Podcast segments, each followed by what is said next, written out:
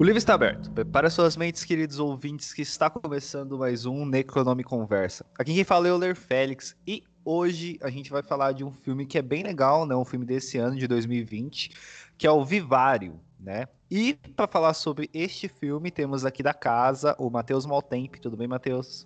Tudo bem. E aí, como vocês como estão? Tudo bem, ouvintes? Qualquer semelhança com a realidade, esse filme é mera coincidência. É isso. Temos também uma convidada especial, diretamente do Super Cuts e da Jovem Pan de Goiânia, a Larissa Paiva. Tudo bem, Larissa? Oi, pessoal. Oi, Matheus. Oi, Euler. Oi, nossos ouvintes aqui do dia. E vamos falar de Vivarium. É um filme que deixa a arquiteta arrepiada no princípio dele, mas a gente vai desenvolver toda uma teoria do caos aí nessa cidade. É isso, é verdade, né? Você é arquiteta também, né? Sim, esse detalhe que a gente traz à tona em filmes esteticamente perfeitos como esse. é isso.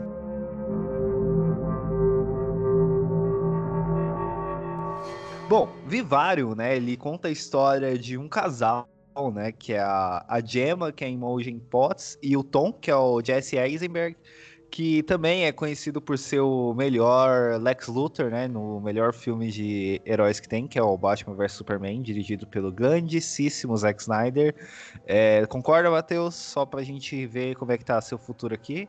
Cara, eu tô muito feliz porque eu achava que eu era uma das poucas pessoas do mundo que gostava de Batman vs Superman, mas tem um amigo meu, inclusive, que ele gosta muito, achei que era eu e ele. Eu fico feliz de estar numa casa que respeita uma obra uma grande obra cinematográfica do cinema de super-herói. Exato aí, ó. A desconstrução do herói pelo Zack Snyder. Eu acho que é. Acho que a gente deveria parar esse episódio agora e falar do Zack Snyder, né? Porque brincadeira. Mas, enfim. É... E aí, né? É, esse casal, eles estão procurando uma casa para morar, né? Eles vão até uma corretora, né? E de lá vão com, com, com um corretor de imóveis, né? Até um conjunto residencial, né? E aí, quando eles chegam lá, eles veem a casa toda, toda bonitinha, toda perfeitinha, né? E eles são sumariamente abandonados pelo corretor. Só que, na verdade, isso não é a parte mais estranha do filme, né? A parte mais estranha do filme é que eles não conseguem, de jeito nenhum, sair né, daquele conjunto habitacional e nem da casa. Seja onde eles. Seja para onde que eles forem, né? Eles não conseguem sair dali. E, né, para melhorar essa situação, ainda é deixado uma pequena criança, né, um bebezinho, para que eles cuidem. E a partir daí, né, se desenvolve toda a história. É... A primeira pergunta que eu faço já para vocês é: vocês gostaram do filme? Como é que foi assim para vocês assistirem esse filme? Então, é... vamos de impressões gerais aqui no início. É... Eu acho que Vivarium, ele começa bem interessante, assim. Tanto na primeira cena, a gente pode falar com spoilers ou não? À vontade. Pode, pode. Então, então, mas assim, já deixo, se você não assistiu o filme ainda e se incomoda com spoilers, vai lá assistir. Eu acho que é um filme que compensa assistir. Sim, acho que é um dos filmes interessantes, eu diria, do ano passado e que, enfim, como não foram grandes estreias aqui no Brasil, é, é um filme importante aí de discussão ainda. É, então, assim, de primeira impressão, logo na primeira cena, foi um filme que me deixou curiosa. É, eu acho que é uma curiosidade que ela se estende é, ao longo dos primeiros 15 minutos do filme. Não é algo que se desenvolve até o fim, pelo menos para mim, assim. Em alguns momentos eu fiquei mais entediada e desprendida, mas o início do filme é bem chamativo, assim, já como você falou, né, essa premissa inicial de um jovem casal é o que a gente se identifica, né, mais ou menos nossa faixa etária. Então, é algo que prende a gente ali por essa história, existe uma identificação. E esteticamente é um filme muito bom. Como eu disse, é, a beleza do filme, ela te prende por si só, né? Eu acho que o filme tem uma coisa, um mérito que eu vou falar ao longo ainda do, do programa, é que a estética do filme ela é realmente muito boa. É, tanto no, no, desenvolvimento das cenas mais fechadas, né, do casal, essa rotina de casal, e tanto nas cenas é, maiores também, como cidade, casa, quando a gente está falando desses elementos visuais maiores, né, em blocos assim.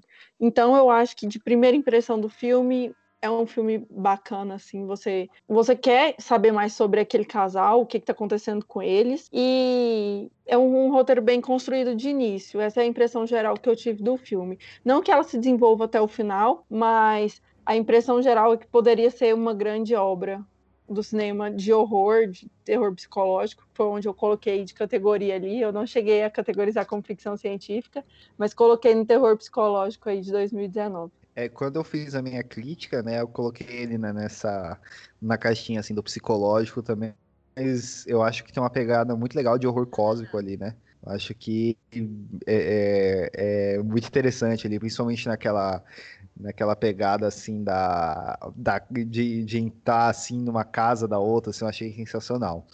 É, Matheus, como é que foi suas impressões do filme? Ele foi um filme que já me chamou a atenção logo no trailer. É, eu tô vendo aqui, a Larissa até tinha comentado que ele ser do ano passado, eu não sabia que ele era do ano passado. Eu achei que ele era desse ano, mas é que ele chegou no Brasil nesse ano, né? Então até eu assustei, até eu senti que eu tava vivendo num Vivarium aqui, porque para mim 2019, 2020, assim, eles estão colados, que 2020 quase não existiu por causa da pandemia e do isolamento, assim. Então foi meu primeiro susto agora no podcast, foi descobrir que esse filme é de 2019.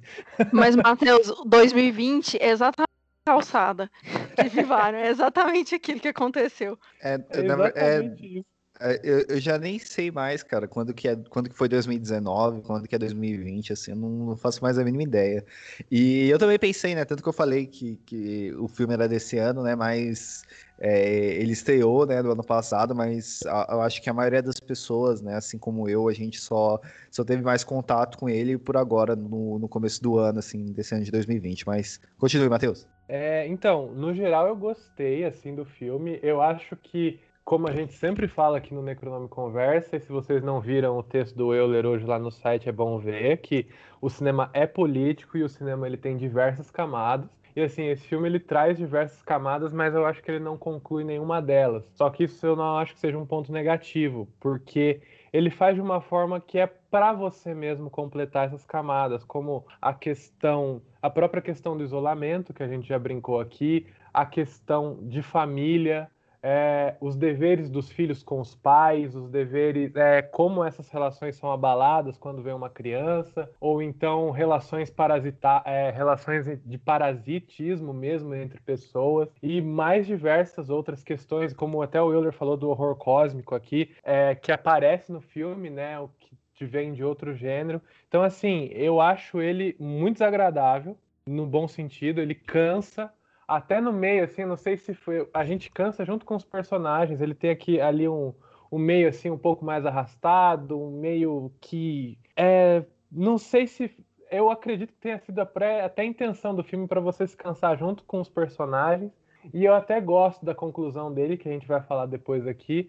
Então, assim, acho que no geral ele é um filme bem legal e até o que a Larissa falou, eu acho que ela vai pontuar isso lá na frente, é a perfeição dos ambientes desse lugar, ele é incomoda, assim, tudo incomoda, como a criança que aparece no meio age, como o lugar é perfeitamente simétrico, incomoda. Então, assim, ele é um filme desagradável e um filme que incomoda muito. Mas isso é um ótimo, isso daí é um, no bom sentido, porque além de estar tá fudendo com os personagens, desculpa o palavrão, foi natural, eu tentei trocar no meio da frase, mas aí acabou saindo. Ele ferra com você também. Então, essas são as minhas primeiras impressões. É, e essa questão de ser tudo, tudo perfeito, assim, né? Da, chega até a, a, a, questão da comida, né? Porque a comida também ela, ela é tão perfeita que chega até a, a não ser natural, né, para eles, eles estão comendo, né? E uma coisa que eu acho legal, né, porque a gente está vivendo, né, em contexto de, de isolamento, de pandemia, é, é, impossível a gente descolar, né, principalmente a gente que assiste esse filme hoje, né, no, no, no ano de 2020, né, a gente descolar aquela sensação de, de prisão que eles têm, né, da, do, do, do, que a gente está vivendo agora, né, sem poder sair de casa sem conseguir, né, de fato sair, né, sem ver essa segurança, eu acho, eu acho que dá para fazer essa correlação, assim. É, então, é, como o Matheus falou sobre esse jovem casal entrando na vida adulta com as responsabilidades de filho, casamento, a rotina dos dois, né, é, vai ficando tediante ali, e a responsabilidade dessa da mulher ali de fazer com que aquilo dê certo, cuidar da criança, do menino, né, enquanto ele cresce, e lidar ao mesmo tempo com a impaciência do, do marido, que várias vezes ele, ele é violento com, com o menino, e eu acho que isso é, é muito. É um, é um ponto que o diretor traz naquela crítica de American Way of Life que a gente já viu em outros horrores também. E eu acho a, uma forma excelente de tratar esse terror psicológico quando ele impõe essa família perfeita ali. Quando eles vão até o corretor, né? Já é uma crítica também ao mercado imobiliário, aquele condomínio sem fim ali. Mas ele vai naquele, eles vão naquele corretor, eles estão procurando uma casa para iniciar a vida a dois, né? E a princípio eles têm aquela conversa de, ah, talvez que a gente está procurando, principalmente uma resistência maior do, do homem ali, né? De, ah, talvez a gente não esteja procurando isso, não é a nossa cara. Que a gente vê, a gente percebe essa resistência de entrar nessa vida adulta, né? E, e aí é a hora que a gente vai ligar com a primeira cena do filme, que é o passarinho caindo do ninho, né? Então, assim, a gente, a gente vê o, o filme, no final das contas, como uma crítica à nossa geração, leite com pera, aí que não quer crescer, que não quer assumir essas responsabilidades adultas. E essa angústia mesmo do, do crescer, né? O que significa isso nesse American Way of Life, que significa uma casa própria no subúrbio, onde as casas são todas iguais, a vida mediana é toda igual, e, e, como isso pode ser aterrorizante, e como é um labirinto de fato. A partir do momento que você entra ali, você não consegue sair mais. Você vai envelhecer, vai morrer, e você nunca mais sai desse universo. Tanto que a vida entre o, o, casal, né, ela, ela se desgasta muito rápido quando eles estão presos ali, né? É, tudo, tudo vai muito rápido e, e, a gente vê aquela, aqueles conflitos né, que são bem comuns, assim, né? A, a, a casais que são representados né, no, no, cinema, assim, que estão há muito tempo junto, né?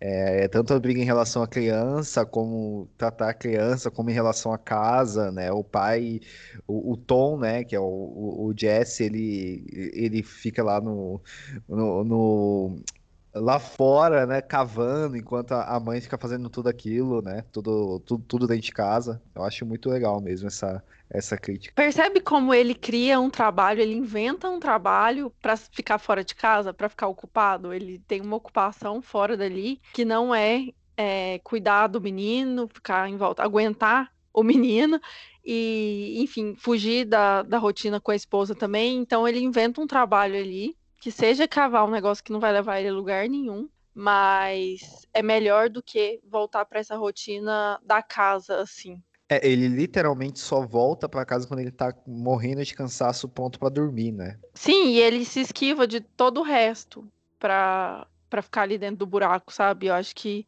é, e a partir e o filme vai acontecendo, ele vai se isolando cada vez mais à medida que o menino vai crescendo e criando um vínculo com a suposta mãe dele ali, né? O, o, casal vai se dividindo mais e mais. Por mais que. E tem uma fala muito importante que eu acho nessa construção toda, quando a, a mãe, né, ela vai explicar para o menino que eles precisam ter momentos sozinhos do casal e outros momentos que ela vai ficar com ele, enfim, que eles não vão ficar os três sempre como uma unidade familiar. E eu acho isso muito interessante, assim é, como isso vai se desenvolver ao longo do filme, porque o menino vai demandando cada vez mais dela e os dois, como casal, vão se separando cada vez mais. Até chegar ao ponto de dormir em camas separadas, né? Que no final, chegando pro final, o, o Tom ele começa a dormir no próprio buraco, né? Enquanto ela dorme sozinha na cama de casal ou então com o um menino. Sim, exato, né? Tem essa é, esse esse fim, né, digamos, do que seria, né, a, a, o relacionamento deles, né? Tem exatamente nesse ponto assim que, que realmente já chegou ao, ao final, né? Mas é, tem outras questões também, né, que o filme ele traz, eu acho muito legal. É, o desenvolvimento da criança, assim, eu acho uma coisa bizarra e muito legal, assim, sabe? Que a, a, toda a história, todo o plot, assim, com a criança, né? Daquela construção de que ele cresce rápido demais, né? E de que quando ele chegar a uma determinada idade, ele vai assumir a, a, a, a, figura do corretor, assim, tudo isso eu acho sensacional, assim, no filme. Eu acho sensacional, mas não sei se vocês tiveram essa mesma impressão. É, acho que fica até um pouco óbvio, assim, talvez, será que isso daí era a intenção do filme? Que assim que eu vi o garotinho com o cabelinho... É, penteado para o lado, de olho azul, eu falei, putz, então será que é uma, um viveiro de, de corretores para trazer sempre esse, para trazer sempre casais lá para dentro? Tudo bem que a, a motivação disso não fica tão claro, mas assim, eu acho que ficou talvez até um pouco óbvio. Deu para acertar ali o final do filme logo quando a gente vê a criança. Que eu tinha dois sentimentos muito, pro, muito intensos por essa criança. Primeiro sentimento era medo e o segundo sentimento, desculpa ouvintes, mas era em relação ao filme, era dar um chute nessa criança, porque que criança insuportável, aquele latidinho dele aquele e o jeito dele gritar quando ele pedia as coisas, ao mesmo tempo me deixava com medo, me deixava vontade de dar uma cabeçada nele. Eu relacionei muito é, o gritinho dele com o choro do bebê, assim, porque é aquele choro que você não tem o que fazer. É só um choro estridente que você tem que adivinhar ao mesmo tempo. É, porque ele, por mais que ele cresça muito rápido, é, ele ainda assim, na vida daquele casal, ele representa um bebê que chegou, uma novidade, né? E esse casal ele precisa, ele precisa de uma colaboração mútua para entender o que, que aquela criança demanda para parar de gritar. Então eu relacionei muito a esse bebê assim chorando. Sim, e sobre o que o Matheus falou, é, eu acho que nem é. Eu acho que com certeza foi a, a, a, intenção né, do, do diretor fazer isso, né? Porque em nenhum momento ele esconde né, o que, que é. Ele esconde de fato o que, que é motivação, tudo isso, mas ele não esconde o que, que é aquela criança, né? Tanto pelas roupas quanto pelo jeito, dá para você entender que é que seria de fato o, o, o final, né? Seria um, o, ele seria o corretor, né? E eu acho que é até interessante isso do dele ser uma criança, assim, né, desse choro, porque também dá para relacionar, né, essa, essa visão, né, do American Way of Life do do bebê como se fosse uma gravidez inesperada, né, dela, porque, tipo, ele chega do nada e faz com que toda a situação ali mude. Eu acho, cara, eu acho muito legal esse filme, ele tem é, diversas possibilidades de leitura, assim. Sim, eu acho que tudo que chega na caixa são aqueles imprevistos da vida, né? Que vão acontecendo. E os imprevistos, por mais que eles aconteçam, isso não não impede da vida ser tediosa, enfim, normal com a vida de todo mundo, de momentos altos e baixos ali, seja os momentos altos, as brigas dos dois, ou o momento de dançar ali de, é, fora do carro, né? Que inclusive o menino atrapalha aquele momento deles e, e vira mais um conflito. É, isso eu relacionei muito também no começo do filme quando eles estão ainda tentando desvendar aquele labirinto, né? Entender o que está acontecendo. E aí eles ficam andando, andando, andando, escurece, e eles vão é, primeiro com o carro, depois andando sozinho, caminhando. E aí é, uma luz aparece acesa. E aí eles chegam, nossa, uma luz, uma luz, que é bem aquilo, tipo, quando nada tiver aparecendo, vai acontecer alguma coisa, algum imprevisto dessa vida, vai te mostrar algum caminho, nem sempre é o caminho que você vai escolher, nem sempre é o caminho é, mais divertido e interessante, mas é um caminho. E sempre acontece alguma coisa nova, seja chegar ao supermercado ali na caixa, ou então chegar a criança, e, enfim, aí a parte tem um, um momento no final que a criança chega não, no meio, né? A criança chega com o livro na mão, depois no final, o homem já, né, o filho já cresceu, chega com a caixa para levar o corpo do pai. Então, assim, é toda essa estrutura da vida, o que, que vai trazer, né, de novidade para essa vida. Eu acho que o filme ele, ele tá muito, é muito claro, essa alegoria é muito clara com a vida. E eu acho interessante isso que eles colocam muito peso nos conflitos, né? Porque a gente vê o desgaste do casal de acordo com o número de problemas que aparecem. No início do filme, quando você vê que ela tinha um emprego ali na escola, o Tom também tinha um emprego na escola, eles estavam indo para uma nova fase de comprar uma nova casa. Aquele ponto, o filme mostra muito que eles não têm problemas até ali e eles se dão muito bem. E aí, como a própria Larissa falou, desses pequenos conflitos mostram que talvez é, não seja a hora deles darem esse pontapé para a nova vida, né? Porque isso vai desgastando eles aos poucos. A, a, cada problema você vê que eles não eram tão companheiros como eles eram no começo do filme, sabe? E eu acho isso interessante, assim, pra gente pensar na nossa própria vida mesmo, de a gente relevar alguns alguns problemas e tentar ver o lado bom, de que, olha, tem coisas novas aparecendo.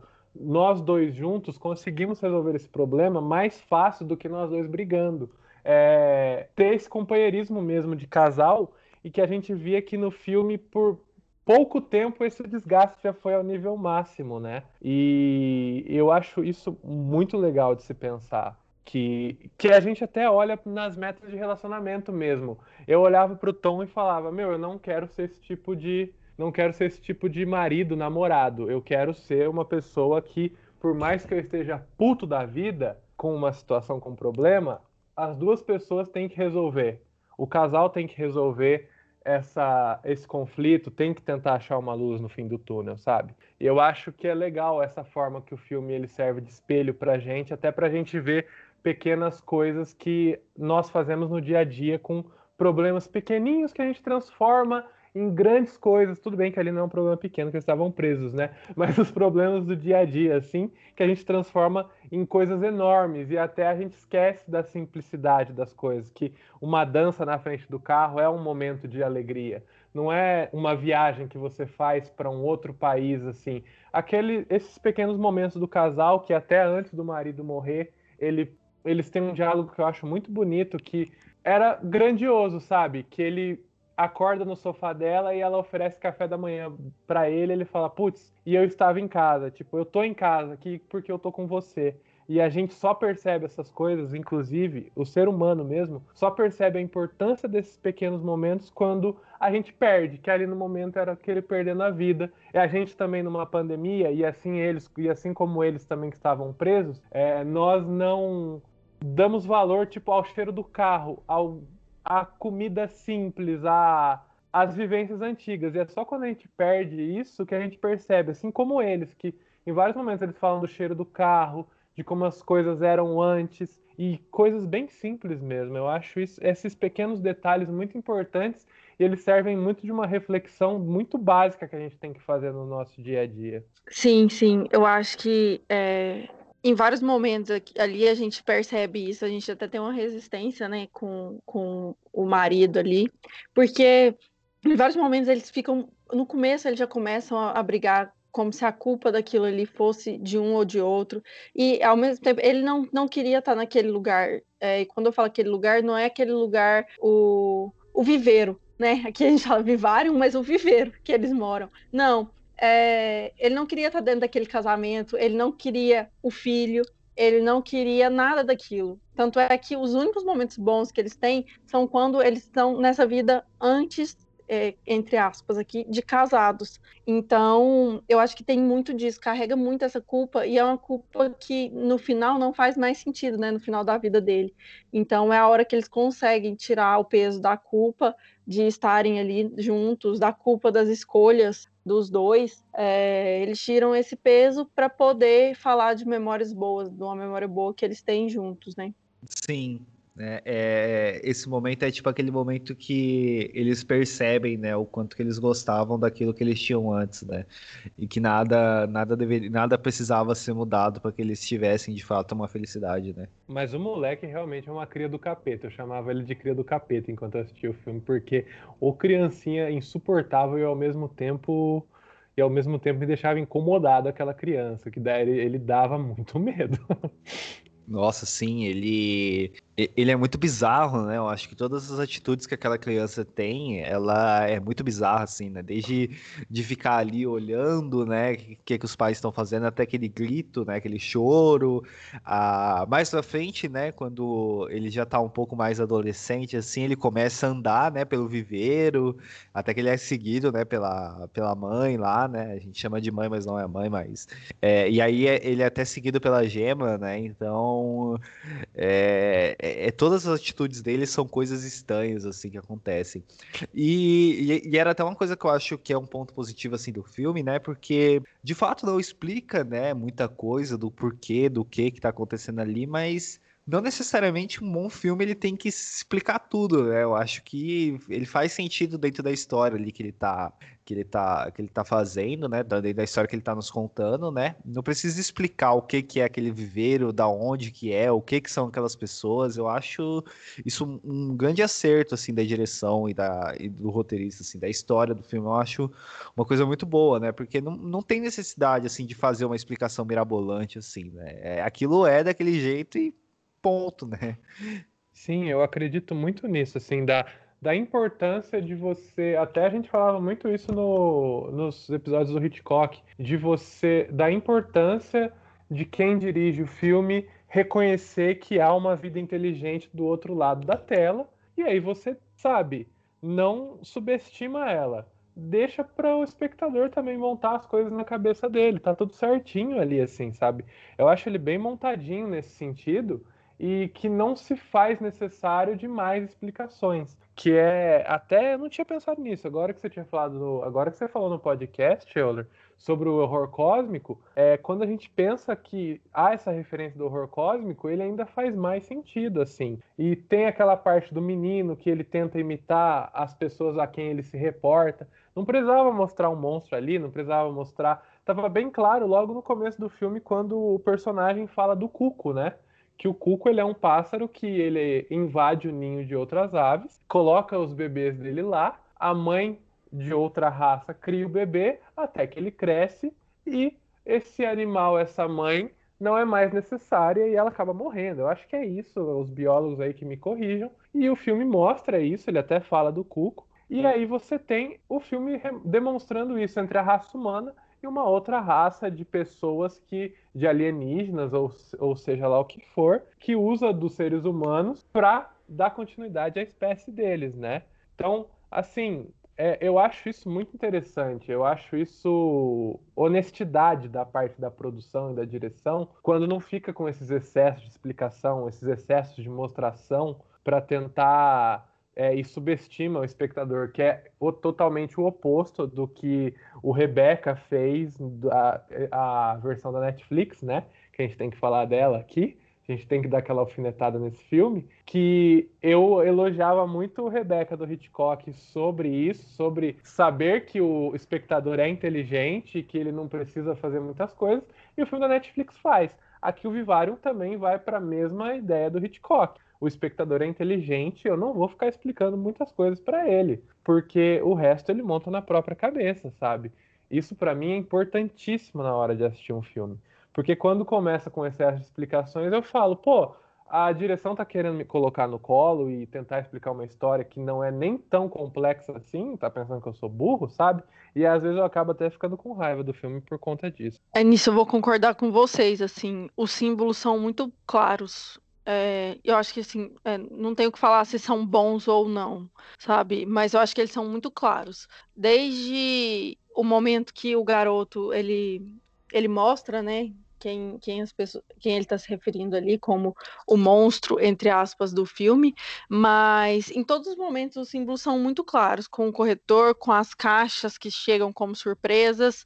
É, eu, eles não eles não têm respostas, assim como nós não temos respostas, mas ao mesmo tempo é tudo muito claro. Eu não, não, fiquei em dúvida, hora nenhuma, com esse filme. E eu acho que esse filme ele não quer te deixar em dúvida. Ele quer te deixar sentir o horror pela clareza mesmo. Aquilo ali, ele, ele, aquele horror psicológico, ele é construído independente da surpresa do monstro aparecer ou não. Não precisa ter mais ali. Só aquela trama do casal é, preso no casamento que seja, já é horrorizante por si só.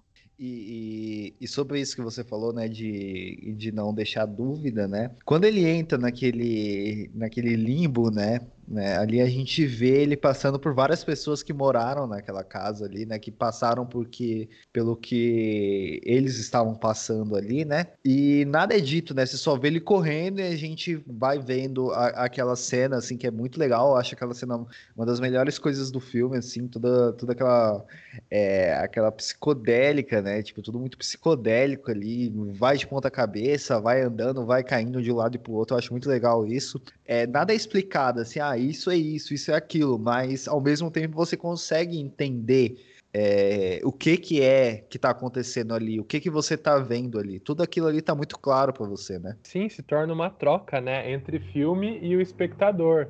Ao mesmo tempo que o filme tá te dando uma informação, ele tá te deixando participar daquela daquela situação. E aí você se torna ativo no ato de assistir filme. Você não tá só jogado no sofá ali recebendo um monte de informação cuspida, escarrada. E, e isso é muito interessante. Uma coisa só que eu queria levantar sobre esse filme, que eu acho que foi um erro e talvez uma falha de roteiro, ou não, eu senti que fosse, é que como até, até uma das primeiras impressões que nós temos quando a gente começa o filme é que talvez outras pessoas tivessem passado por aquilo muito por causa da nossa experiência com filme de terror. Às vezes existem muitos desses filmes cíclicos, né? Que tá contando um caso de um grupo de pessoas, mas isso já tinha acontecido anteriormente com outras. E ele reforça muito no roteiro, imageticamente, tanto quanto em discurso, a profissão dos dois personagens. Tanto o Tom é um jardineiro, quanto ela é uma pedagoga que trabalha com crianças. E aí, durante o filme, por esses focos no,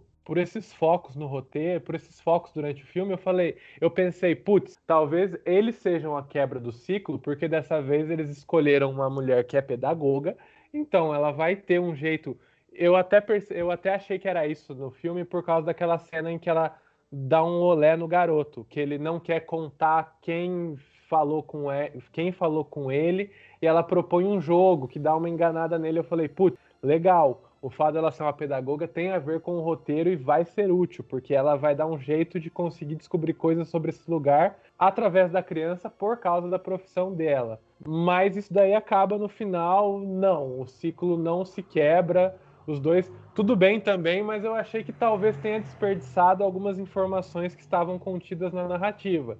E o fato do cara ser jardineiro dava a opção e a, e a e o caminho para ele construir aquele buraco, porque ele tinha as ferramentas dentro do carro de jardinagem e também ele tinha habilidade para aquilo. Eu falei, poxa, o buraco, talvez o fato dele ser um jardineiro também, além do fato dela ser pedagoga, é, ajude ele a tentar desvendar o mistério nas, na casa, né? Com um buraco, por ele ter as ferramentas e o conhecimento, e ela, pelo conhecimento dele, dela e pela profissão, dá uma driblada no garoto mas isso acaba sendo assim é, inútil, né? Acaba não dando certo. E aí fica só essa informação que é colocada, mas ela não tem, acaba não tendo uma finalidade, assim. Talvez a finalidade seja o fato do buraco para ter ação e não necessariamente ser uma resolução e ter essa ceninha dela driblando o garoto por ela ter essa profissionalidade. Mas assim, acaba não. Sabe, eu achei que. Eu, eu senti que faltou, talvez, resolver essas questões. Mas assim, são coisas também minhas também. É três pontos que eu pensei aqui enquanto você falava, Matheus. É, primeiro, que os dois têm profissões de cuidadores, né?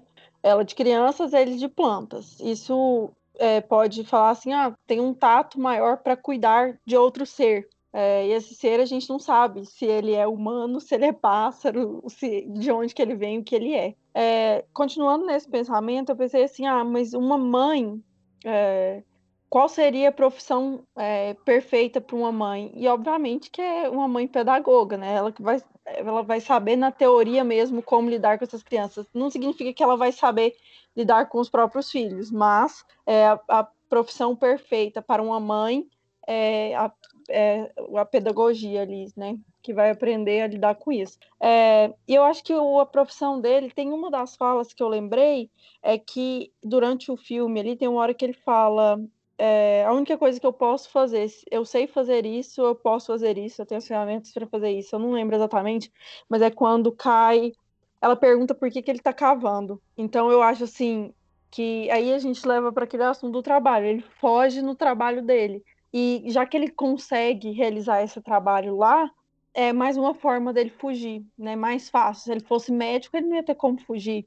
Se ele fosse engenheiro, talvez ele não tivesse como fugir. Mas sendo jardineiro, ele consegue cavar, que seja. É, eu acho que isso tudo que o Matheus falou, ele vai muito com o que você estava falando, Larissa, de ser um. Eu acho que essas profissões que ele, que ele que eles têm, né, que eles exercem na vida deles, né, elas funcionam muito bem com a com a ideia desse horror psicológico junto com o horror, né, que é colocado ali no casamento, né, que é o que você estava falando antes, né. Eu acho que, que, que essa essa questão da profissão, né, deles dois, né, ela se encaixou muito bem nisso, porque tipo, literalmente a, o cargo que ela acaba ocupando naquela história é o de educar e criar a criança, né, como ela faria normalmente, é, educando as crianças na escola, né? E ele acaba se, se, se focando apenas em cuidar, né? Seria cuidar do jardim, mas encavar ali, de tentar achar uma saída por ali, né? Então, eu acho que essa profissão, ela, ela, ela se encaixou muito bem com a história, assim. Eu acho que fez sentido, assim. Não acho que não vejo uma falha, assim, de roteiro entre, entre os dois. É, eu não tinha pensado por esse ponto. Agora que vocês levantaram esses três pontos aí, para mim faz totalmente sentido e é agora eu reverto o que eu estava pensando como ponto negativo por um ponto positivo, assim. Concordo. Para mim agora faz muito sentido. Além disso, porque eu estava pensando de uma maneira muito pragmática, né, as profissões. Ela é pedagoga para servir a esse propósito para o roteiro. Ele é jardineiro para servir a este outro propósito, mas assim, tudo bem que serve a um propósito do roteiro que até vocês comentaram, mas na minha cabeça eu estava muito numa versão mais ah, vai servir para este fim, para ter um fim. Mas não, realmente, é, talvez foi uma interpretação um pouco equivocada a mim, talvez um pouco pragmática, até por eu ser um pouco pragmático com o roteiro. Mas agora eu, eu retiro o que eu disse. Fui convencido. Olha aí, dá pra pagar a gente para fazer o merchan do filme aí já. Quem tá achando ruim alguma coisa, fala com a gente. então vamos lá, vou puxar mais um bloco. Chegando no podcast dos outros, puxando bloco já. Pode rodar a vinheta aí pra gente começar falando sobre a cidade de Vivarium. Eu não sei como foi a percepção de vocês desse labirinto e tudo mais, mas eu acho que é exatamente a gente volta falando mais uma vez do American Way of Life. E quando a gente está falando disso, a gente fala de um subúrbio que promete a solução para sua vida. É o subúrbio que te promete uma esposa feliz, uma cerca branca, uma casinha geminada ali de um sobradinho que você vai poder iniciar a sua vida, né? Como o próprio corretor de imóveis ele fala ali, não é só para você iniciar a vida, é uma casa que você vai passar toda a sua vida aqui.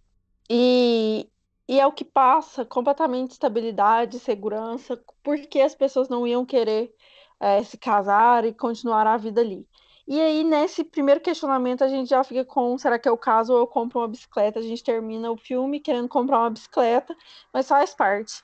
É, no, na, no, decorrer da trama, a gente vai percebendo o quanto essa cidade, esse domínio, esse subúrbio, ele conta pra gente do que são esses personagens. Eles são um jovem casal, aparentemente muito apaixonados, que querem começar a vida a dois juntos, mas que têm expectativas diferentes e dá para ver que eles estão em sintonias diferentes. A gente percebe que ela tem mais pressa por essa segurança e estabilidade e ele não. É, tanto que a resistência dele de ir para esse condomínio é maior do que a dela.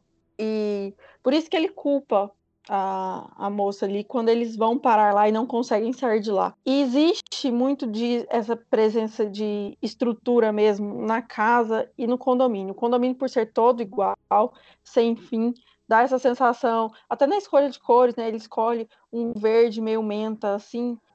É, é, o verde em muitos momentos está ligado ao nojo, né, ao asco. Só que em outros momentos esse verde menta ele está ligado à calma, tranquilidade.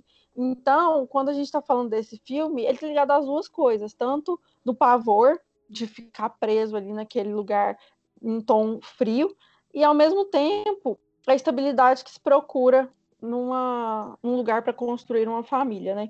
E quando a gente entra para dentro da casa, a gente vê como essa casa é perfeita para uma família. Inclusive, tem um quarto, e nesse quarto já tem a parede azul. E ela ainda entra e fala: ah, é, Blue is for boys, algo assim. E que o quartinho já está esperando aquele garoto que vem depois. E eu acho que essa casa ela diz muito sobre as decisões que serão tomadas é, inerentemente pelos dois ao longo do filme. Por mais que eles não tenham tomado a decisão de estar ali, de ficarem presos ali, é, na verdade está falando sobre isso, sobre essas decisões que a gente toma na vida e que vão consumindo a gente e que no final a gente não sabe como foi parar ali. Eu acho que tanto nessa dinâmica de um condomínio todo igual, né? Poderia ter infinitos casais, réplicas dos dois ali em outras casas. Naquele final a gente até fica confuso, né, do que de quem a gente está vendo, se são casais jovens também ou se são mais velhos, dá uma confusão. Mas eu acho que toda essa estrutura da casa, arquitetonicamente falando, ela entrega muito a promessa de uma vida familiar feliz, como o sucesso, né? O sucesso de uma pessoa consiste num casamento é, e numa casa de três quartos, enfim. Sim, eu acho que além de tudo isso, né, dessa dessa é, é, dessa promessa, né, da, da, da, família feliz através dessa casa, né, eu acho que é muito legal o quanto que eles demonstram assim que o quanto essa perfeição de tudo ela incomoda, né? Como o Matheus falou bem no início, assim, né?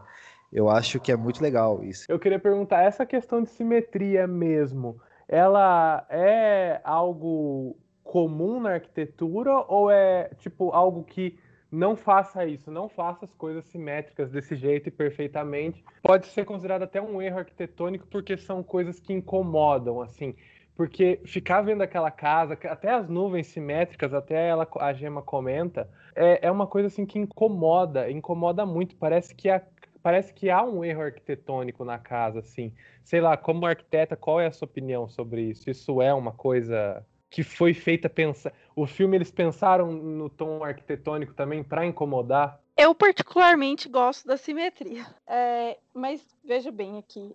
É, quando a gente fala de natureza, nada na natureza é simétrico. Nem a gente sempre fala, né? Na natureza não existem ângulos de 90 graus. As formas são orgânicas, enfim. É, só que quando a gente fala da simetria no filme, primeiro, a gente pode falar de padrão estético mesmo, o que o diretor acha bonito. É, isso a gente está falando de fotografia, como a gente fala do Kubrick, por exemplo. O Kubrick é um dos grandes nomes é, que trabalham bem a simetria. E um horror psicológico clássico também, que é o Iluminado. É a maior referência de horror com simetria e quando eu falo de simetria, além da simetria nos planos, a gente está falando de uma simetria arquitetônica, né? E de arquitetura de interiores. É, mas a gente pode falar de Wes Anderson também, que traz essa simetria com uma beleza muito grande e é majestoso no que ele faz, né? Então, eu acho que, a princípio, a simetria aí presente no Vivarium, ela não quer te afligir mais. É óbvio, ela quer trazer a perfeição. Quando a gente fala de simetria, a gente está falando de perfeição. E a perfeição, nesse cenário aqui, ela traz um pouco de angústia. Por quê? Porque não existe uma perfeição é, concreta ali. A perfeição ela existe no, no, labirinto, ela existe nas nuvens, ela existe é, na casa, existe nas comidas que eles recebem, só que eles não conseguem sentir gosto nisso, eles não conseguem aproveitar os ambientes da casa, não existe simetria no casal, é, existe sempre pendendo sempre para um lado ou para o outro.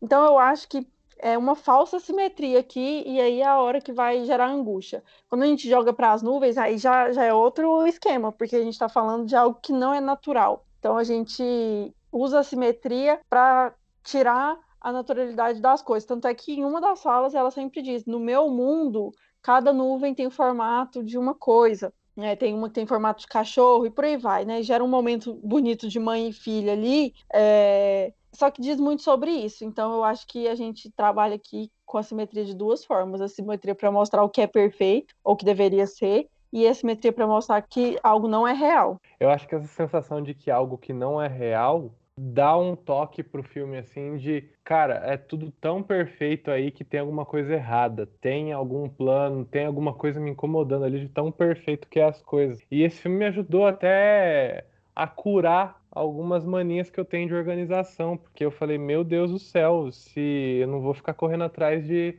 é, organizar minhas coisas, não, vou deixar o caos do jeito que tá mesmo. Vai parar de lavar senhora, louça que... logo depois de ter comido, né? Eu parei, mas eu tô começando a me arrepender, viu? Porque eu, ou eu largo uma coisa de vez ou eu sou obsessivo, eu tenho que manter o médio aí. mas então, eu acho que é isso também, né? A perfeição aí mostra que tem alguma coisa errada. Mas pode falar, Euler. Não, é uma coisa que eu acho que, faz sentido assim, né? Primeiro eu acho que essa essa essa simetria, tudo isso, né, foi realmente uma escolha estética assim do mais, mais pensando né, na estética do cinema em, vez de estética de da arquitetura assim, né? Tipo pensando em, em passar essa mensagem de incômodo assim pra gente, né? E pensando em relação a essa simetria assim, né, também foi interessante, né, para mim, é, para mostrar que é, é, essa perfeição ela não se adequa também tão fácil ao real, né? Porque as pessoas é muito difícil você fazer algo que é perfeito para todo mundo, né? Porque ali tudo é igual, tudo é perfeito, tudo é, é, é, é milimetricamente de um jeito assim.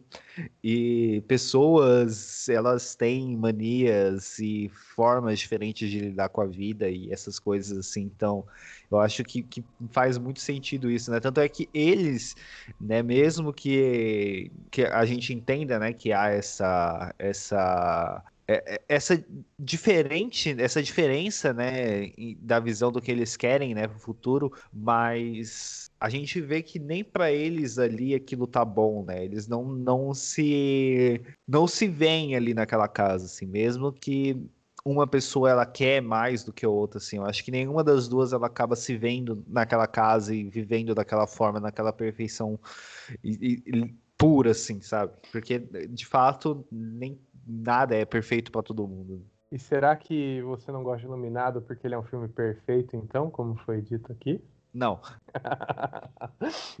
Ai, mas. Bom, Iluminado é, é um filme ok, assim. Né? Mas a gente já falou de Overado. Tô brincando, gente.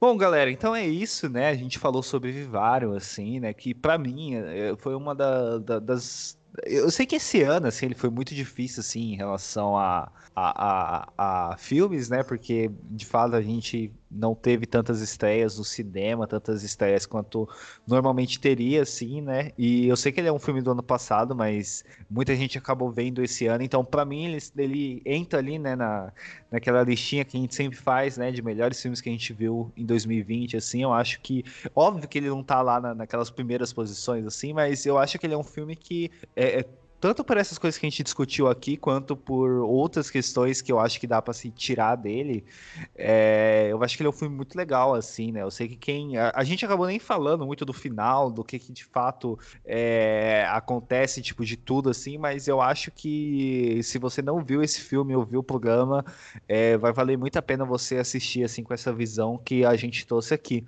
E para falar as considerações é, Larissa, diga aí o que você quer dizer. Tá bom, vamos lá. De consideração final, eu acho que eu gostei do filme. Eu acho que tem alguns problemas aqui, como a gente já falou, sobre a narrativa cíclica, que vai ficando tediosa e previsível, mas esteticamente o filme é muito bom.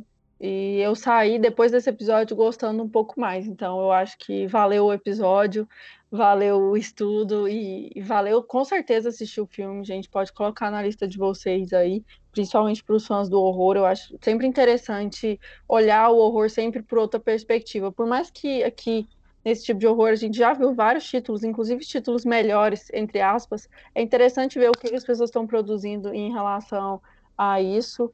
E eu acho que o, o Finnegan é um diretor que eu tô de olho, sabe? Que eu acho que ainda não engrenou, mas pode ser que venha um filme muito bom aí. Sim, estamos todos de olho aqui nos próximos trabalhos que ele vai, vai desenvolver, né? E, Matheus, suas considerações finais? Finnegan rima com Flanagan, então de Flanagan só vem coisa boa, do Finnegan vai, só vai vir coisa boa também, se seguir o quase xará lá. Bom, é, também eu acho que de 2000, que também 2019 2020 para mim é o mesmo ano, que eu não sei o que aconteceu no meu 2019 e no meu 2020. Eu sempre falo, sempre troco as coisas. É, foi um dos melhores filmes que eu assisti esse ano. Estaria ali numa lista, se a gente fosse fazer uma lista de top 10, ele estaria em algum lugar dessa lista. E eu, a gente não falou tanto do final assim, mas uma das coisas que eu mais gosto é também dessa mensagem que é uma coisa que acaba me tocando um pouco de a, a nossa função aqui aqui no mundo, sabe? De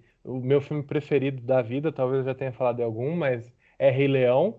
Então eu tenho muito essa coisa de desse ciclo, né, que a gente que eles até falam do ciclo. A gente nasce, a gente cresce, a gente morre. E eu acho que é muito importante a gente é, o que a gente vai fazer durante esse ciclo, apesar de ser igual para todo mundo, e qual é a lembrança que a gente vai deixar e o que a gente vai fazer de diferente no mundo quando o nosso ciclo acabar, durante o nosso ciclo antes dele acabar.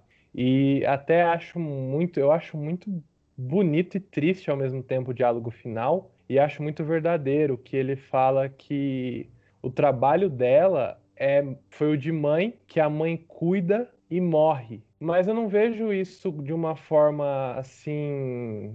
É...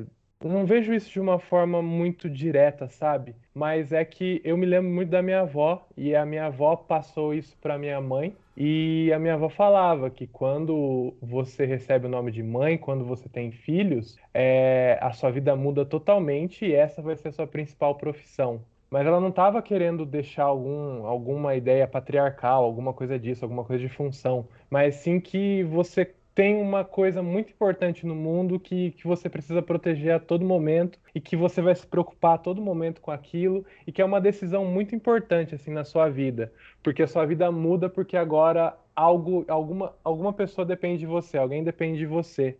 E, e eu acho que eu tenho uma ótima relação com a minha mãe, como ela tinha com a avó, assim, de uma ligação muito grande. E quando eu vejo isso, é, acaba me afetando um pouco, porque eu tô assistindo até o Modern Family. Algum dia na minha vida, até eu, eu não queria, mas eu pretendo ser pai. E eu, e eu tô assistindo Modern Family. E o Modern Family também, no final, ele tá começando a tocar nesses assuntos que a, os filhos estão crescendo. E aí a Claire e o Fuchs. Ah. Mother Family é a melhor série que existe na vida, assim. Eu acho que esse ano já é. Eu tô revendo de novo pela oitava vez esse ano, assim. Eu sou apaixonado por Mother Family. Com isso, você garantiu mais um ano de contato aqui, só isso, pra te dizer, porque Mother Family é, é maravilhoso. Não dá, perfeita. Melhor série que tem. Tô revendo pela segunda vez. Inclusive, Modern Family tem vários. Tem vários referências a Wicked, viu? Deixar aí a minha palavrinha sobre musicais. É, mas então, e no Modern Family agora no final eles estão focando muito nisso da Claire, do Phil, da da Glória, que os filhos deles estão crescendo e essa e essa parte eles estão acabando a profissão deles de pais e mães, né? Porque agora eles não precisam mais cuidar dos filhos, mas eles continuam cuidando dos filhos. E eles ficam até meio perdidos no que fazer depois disso. Eles não planejaram a vida depois dos filhos porque a gente acha que as coisas não mudam, assim. Isso esse filme fala muito. A gente pensa que as coisas não mudam, mas as coisas mudam. E talvez quando acontecem essas mudanças, uma parte nossa morre. E, e isso acontece com quem é mãe, com quem é pai e até com quem é filho, de quando a gente se a gente finalmente chega no amadurecimento e aí tem essa cisão. Não precisa ter essa cisão, mas acaba assim, esse trabalho de mãe, esse trabalho de pai, de cuidar e não deixar morrer, ele meio que acaba e essa profissão dessa pessoa acaba e aí acontece uma mudança, né?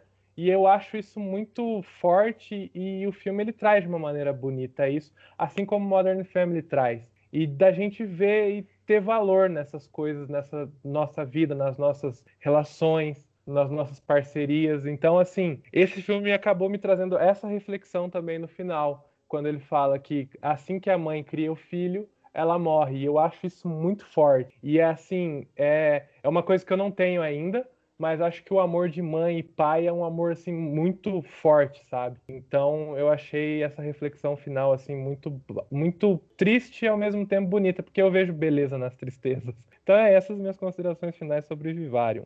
Bom, depois disso, acho que não tem nem mais o que falar, né? Então a gente vai encerrar por aqui, mas antes disso, Larissa, onde as pessoas te encontram nessa rede mundial de computadores? Então, pessoal, eu tô em todas as redes sociais, é, Instagram, Twitter, Letterboxd, como LarisBVP. E o Supercuts tá em todas as redes sociais também, como arroba SupercutsPod é lá que vocês podem me encontrar, no, tanto nos podcasts como, enfim, papeando. Quero saber do que vocês acharam do episódio. E é isso, gente. Muito obrigada. Eu amei gravar com vocês, amei o papo, amei a escolha do filme. Estou pronta para a próxima. É isso. Matheus, onde as pessoas te encontram? É, no meu Instagram, Matheus Maltem M, no meu Twitter, Matheus Maltemp. E assim como no Vivarium, todos eles estavam no eles estavam ali no viveiro, eu estou todas as quintas-feiras no Necronome Conversa, mas dessa vez por vontade própria.